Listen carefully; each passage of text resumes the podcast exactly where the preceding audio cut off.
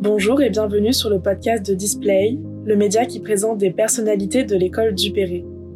Vous pouvez retrouver le magazine gratuitement en version digitale sur le site de Display Magazine. Le lien est dans la description. Aujourd'hui, pour le numéro 1 de Display, j'interviewe Mathilde Louis, en troisième année de DNMAD Luxe. Bonjour Mathilde, comment vas-tu?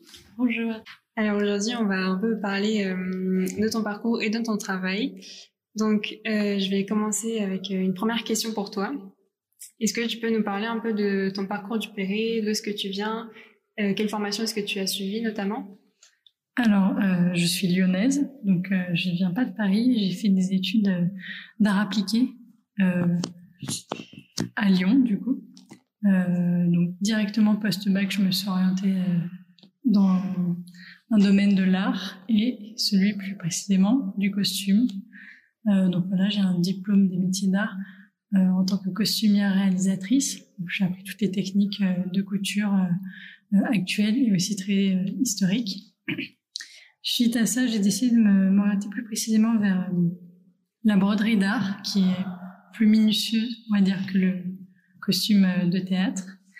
Et j'ai été prise à l'école du Perret à Paris, où je suis depuis deux ans. Est-ce que tu sens que ton, ton DMA t'as apporté quelque chose en plus par rapport à Dupéré ou c'était vraiment dans autre chose? Alors c'était très différent de la formation ici. Euh, je me suis retrouvée avec des personnes qui avaient euh, pour la plupart deux voire quatre ans de plus que moi. Donc ça m'a apporté déjà une certaine maturité par rapport à euh, par rapport à mon travail, par rapport à la manière dont j'aborde euh, les choses, à ma manière m'organiser. Et euh, ce qui le gros plus par rapport à mes études actuelles à Dupéré, c'est les, techniques, les techniques de couture.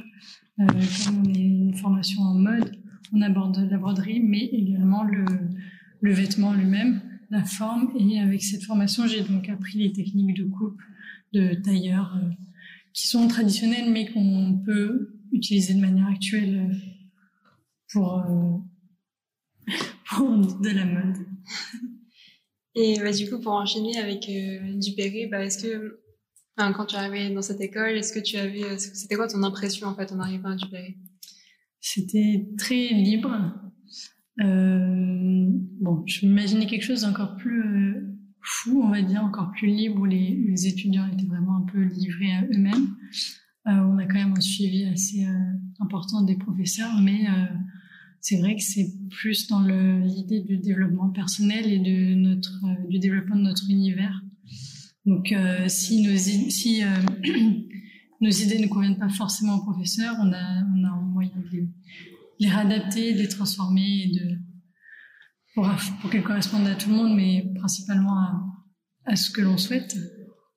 Et mais du coup, est-ce que tu peux nous parler un peu de, de ton univers, de qu'est-ce que tu aimes faire toi? Euh, donc nous, on, notre formation c'est vraiment basé autour de la broderie et de la mode.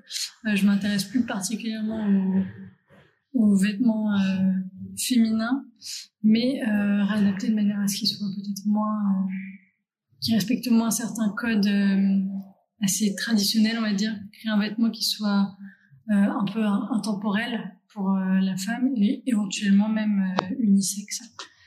Euh, en utilisant les, les techniques euh, donc de broderie euh, traditionnelles, mais avec une certaine réflexion plus contemporaine. Comment la broderie s'intègre au vêtement sans n'être qu'un apparat, mm-hmm. qu'un ornement. Et peut-être pour finir sur un peu ce que tu as fait à Dupéry, et est-ce qu'il y a quelque chose que tu retiendrais en particulier de l'école en en sortant d'ici? Que ce soit au niveau de, de, ce que tu as pu apprendre en plus de ton DMA, des personnes que tu peux rencontrer, de, de choses que tu as pu développer dans ton travail personnel? Alors je pense que ce que j'ai le plus appris à, à ce n'est pas forcément de la technicité, parce que j'avais plus appris ça donc en, en, DMA et au niveau de la broderie, c'est vraiment un travail en fait... Euh, personnel presque euh, que je fais euh, chez moi et que je vais continuer par la suite. Euh, ce que j'ai appris, c'est surtout j'ai développé, développé mon, mon univers et surtout ma, ma personne, ma personnalité. Normalement, notamment grâce à un stage, donc un stage que j'ai pu faire de six mois, donc assez long, où j'ai vraiment pu me professionnaliser et découvrir le, le monde du travail, ses attentes, et ensuite les transposer dans ce que j'apprends à l'école. Est-ce que le tout. Tu peux nous parler un peu de, de ce stage Où est-ce que tu l'as fait? En quoi ça consistait? Alors, j'ai fait un stage de six mois, de, à partir de janvier 2020 jusqu'à juillet, euh, dans la maison de, euh, maison de couture euh, Christian Dior. où j'étais au studio euh, prêt-à-porter femme en broderie. Donc, c'était vraiment, euh, on s'occupait de faire les placements de motifs pour les collections. vraiment, d'abord, tout ce qui était recherche pour correspondre aux, attentes et aux demandes de la styliste. Et ensuite, euh, transposer ça, présenter des échantillons euh, de brodeurs, euh, les réfléchir pour les comment ils peuvent correspondre à la collection et se placer sur le vêtement. Voilà, principalement. Et ben, on va peut-être un peu parler de, de l'après, puisqu'on parlait du stage, mais est-ce que c'est quelque chose que tu souhaiterais peut-être continuer, qui t'a peut-être un peu éclairé sur ton avenir, ou est-ce que tu as totalement d'autres euh, plans pour, euh, pour après Dupéré? Alors c'est vrai que ce stage m'a plutôt éclairé dans le sens où euh, pendant euh, six mois j'ai plutôt travaillé sur de donc l'ordinateur, le placement qui se fait sur Photoshop, Illustrator. Donc vraiment on voit énormément de broderie, mais disons que notre part de création se trouve euh, dans le, le, patronage et euh, euh, la préparation du vêtement, ensuite gestion de... Voilà, on, gère tout ça, mais c'est vrai que la broderie euh, en elle-même, ce n'est pas nous qui, la réalisons. Et c'est vrai que c'est quelque chose qui me, qui me plaît énormément de base. Donc je pense peut-être m'orienter vers, vers un métier plus d'atelier, donc plus de plus de travail manuel, on va dire. Voilà, peut-être euh, dans un atelier de création, euh, donc soit en échantillonnage, soit en réalisation pour commencer. Voilà, c'est pas encore très très euh, sûr, mais c'est une piste. D'accord.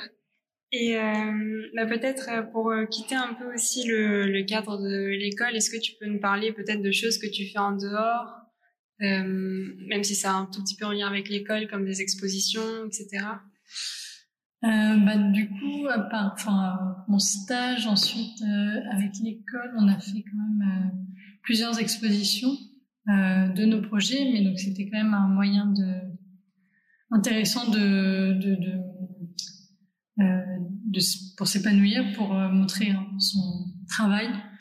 On a exposé en octobre 2019 euh, à, au musée de Cluny pour euh, une exposition sur la broderie au Moyen Âge. Donc on a vraiment eu euh, une liberté de création pour réaliser une pièce qui a été exposée en rapport avec un, un personnage du Moyen Âge. Donc là, c'était un travail euh, en partenariat avec l'école, mais quand même très personnel et très euh, très pertinent. Euh, puis après, on a exposé aussi à la Galerie Joseph euh, pour euh, la Design Week de Paris, où on a exposé un, projet qui a été fait en partenariat avec l'entreprise de, tissage Souhaite et Combier. Voilà, donc c'est des petites expériences comme ça, en lien avec l'école, mais quand même très enrichissantes pour la, la suite.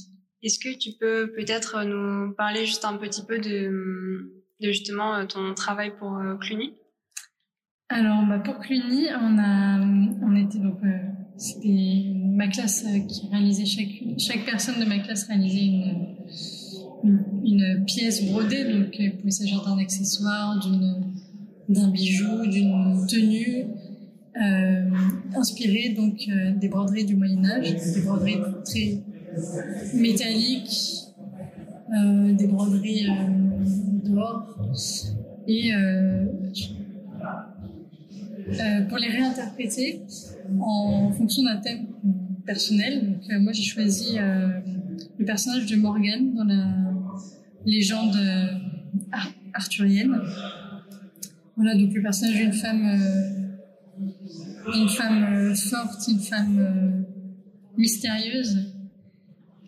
Et donc j'ai j'ai réalisé une robe brodée avec des feuilles en des feuilles d'arbre que j'ai euh, euh, découpées, euh, encollées et brodées ensuite dans l'idée d'un poisonnement progressif de la tenue.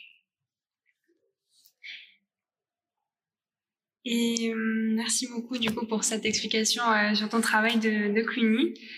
Et on va maintenant faire un petit retour dans le temps. Est-ce que tu peux nous dire, par exemple, euh, si tu te retrouvais face à ton toi de avant du Péré, qu'est-ce que tu te dirais?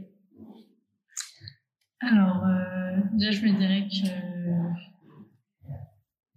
tu as beaucoup de chemin à faire encore. Euh, c'est vrai que c'est faut essayer de, de, se détacher un peu de l'école, du côté scolaire de l'apprentissage et de euh, vraiment chercher à répondre à des problématiques euh, euh, actuelles et surtout à une demande réelle de ce qui est fait dans le monde de la mode et du luxe actuellement. Et je me dirais aussi qu'il faut relâcher un peu la pression de temps en temps. Merci, ça pourra servir aux, futurs élèves de l'école. Et peut-être une dernière question pour finir, puisque ce numéro de Display Magazine euh, s'intitule Archive. Est-ce que pour, tu peux nous dire un peu euh, ce que représente pour toi la notion d'archive? Qu'est-ce que, à quoi est-ce que tu penses quand tu entends le mot archive Alors, moi, le mot archive, je vais le prendre euh, au sens vraiment premier du terme. Pour moi, tout projet commence par une recherche d'iconographie de référence et qui sont souvent piochés dans le, le, passé très riche des arts appliqués, de la mode et même du design, de l'architecture où vraiment des fois des, on trouve des, une mine d'informations et une mine d'inspiration très très importante. Et euh, la mode euh, reprend souvent des, des figures euh, passées, des, inspirations passées. C'est là que je trouve pour moi la source d'inspiration la plus importante dans vraiment des archives des archives. Est-ce que alors ça c'est un peu une question euh, en, en, plus, euh, c'est pas très grave si tu mets un peu de temps à trouver ta réponse. Est-ce que euh, pendant ton travail, que ce soit ici ou pendant ton DMA, est-ce qu'un jour il y a une archive qui t'a marqué? Que ça peut être pour n'importe quelle raison. Alors je dirais pas que c'est une archive sur laquelle j'ai encore travaillé, mais euh, disons que c'est une c'est une pièce que j'ai trouvée, enfin que j'ai trouvée un jour dans une brocante et euh, que j'ai enfin un petit livret donc euh, de, un petit catalogue de lingerie et corsets euh, vêtements euh, du bon marché des années euh, je dirais 1880 1900 peut-être donc avec à l'intérieur des gravures de de l'époque avec des détails mais incroyables, de, des détails vraiment euh, impressionnants. Et euh, je trouve que c'est, c'est très émouvant déjà de, de voir une pièce comme ça, aussi bien conservée et aussi euh, riche. Donc actuellement, on trouve plus de catalogues comme ça. Et, euh, et oui, c'est, une, des, une des archives qui m'a le plus marqué, que je conserve précieusement et que je pense réutiliser peut-être prochainement. Euh, merci beaucoup Mathilde, on te souhaite vraiment une très belle continuation. Et merci beaucoup d'avoir pris le temps de nous accorder cette interview. Si vous avez aimé cet échange, n'hésitez pas à le partager. À très bientôt pour de nouvelles rencontres sur Display.